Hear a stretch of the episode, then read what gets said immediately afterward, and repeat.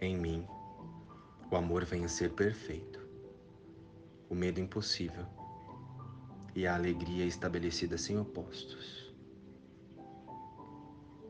Olá, queridos, como estão vocês? Irmãos, se você, como eu, até agora tem sacrificado ou sacrificou o contato com a sua verdadeira realidade, a com Deus, para ver algo diferente do Espírito, a sua sensação de falta e carência se tornará obrigatória. E isso é um reflexo da falta de viver a nossa realidade e integridade com Deus. A partir dessa carência estabelecida, torna-se obrigatória a busca pela satisfação dessa nossa sensação de falta constante em ídolos e vontades temporárias. Porém, nós buscamos preencher o vazio existencial em ídolos como família, trabalho, sexo, drogas, álcool, entretenimento, comida e etc. Mas nada aqui no mundo das formas pode suprir a nossa carência de Deus.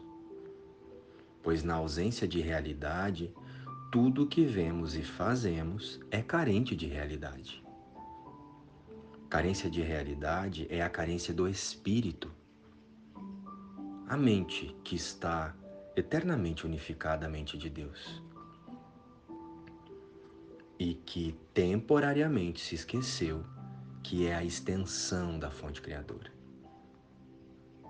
Então, nada e ninguém pode suprir nossa carência de realidade. A ideia de que algo ou alguém aqui no mundo pode ser suficiente para nós vai trazer frustração. Sempre. Assim como é ilusão exigir que alguém seja suprido por nós. ou que nos torne suficiente para si.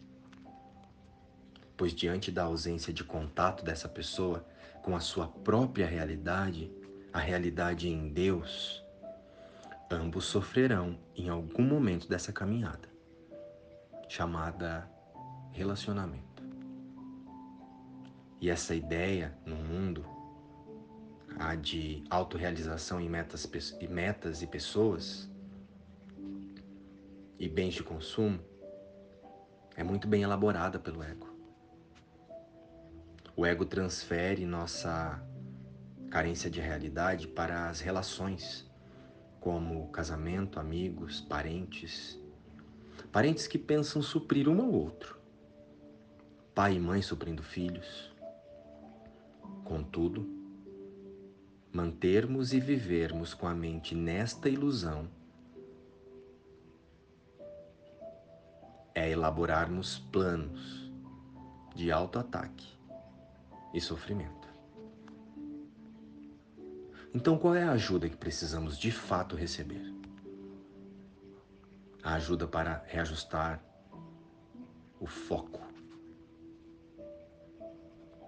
A ajuda é para o reajustar do foco. Você está apenas desfocado da sua realidade buscando paz, amor e segurança onde ela não está. E não esperar mais que metas e relações temporárias façam o papel de Deus em nossas vidas. E também não faça você o papel de Deus na vida de outra pessoa.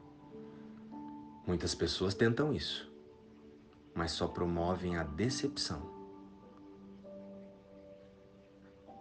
Somos irmãos, todos.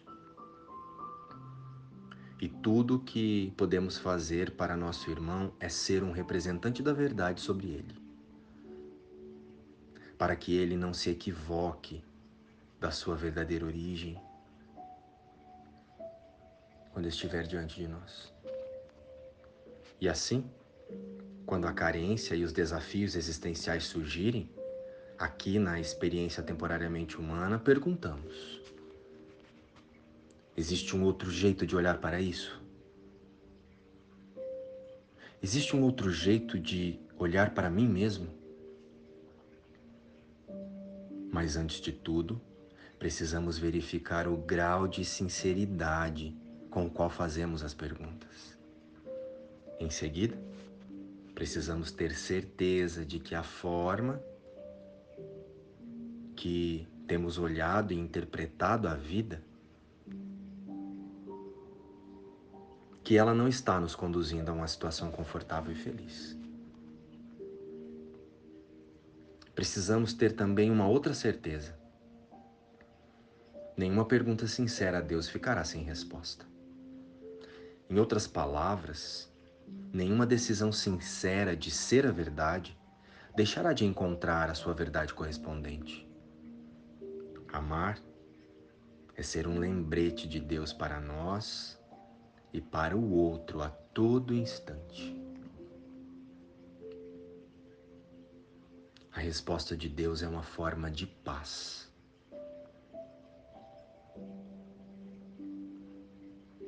Toda dor é curada, toda miséria é substituída pela alegria.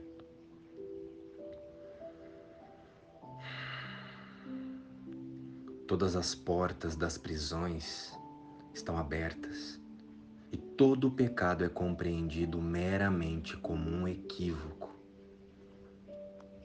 Pai, hoje perdoaremos.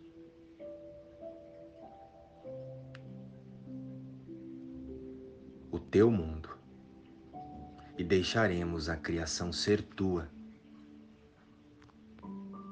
nós compreendemos equivocadamente todas as coisas, mas não fizemos pecadores dos filhos santos de Deus. O que criaste sem pecado, assim continuará para todo sempre. Somos assim.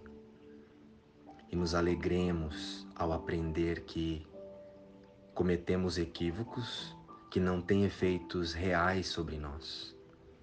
O pecado é impossível e com esse fato, o perdão repousa sobre uma base certa, mais sólida do que o mundo de sombra que vemos. Ajuda-nos a perdoar, pois queremos ser redimidos. Ajuda-nos a perdoar, pois queremos estar em paz. Luz e paz. Inspiração Livro Um Curso em Milagres.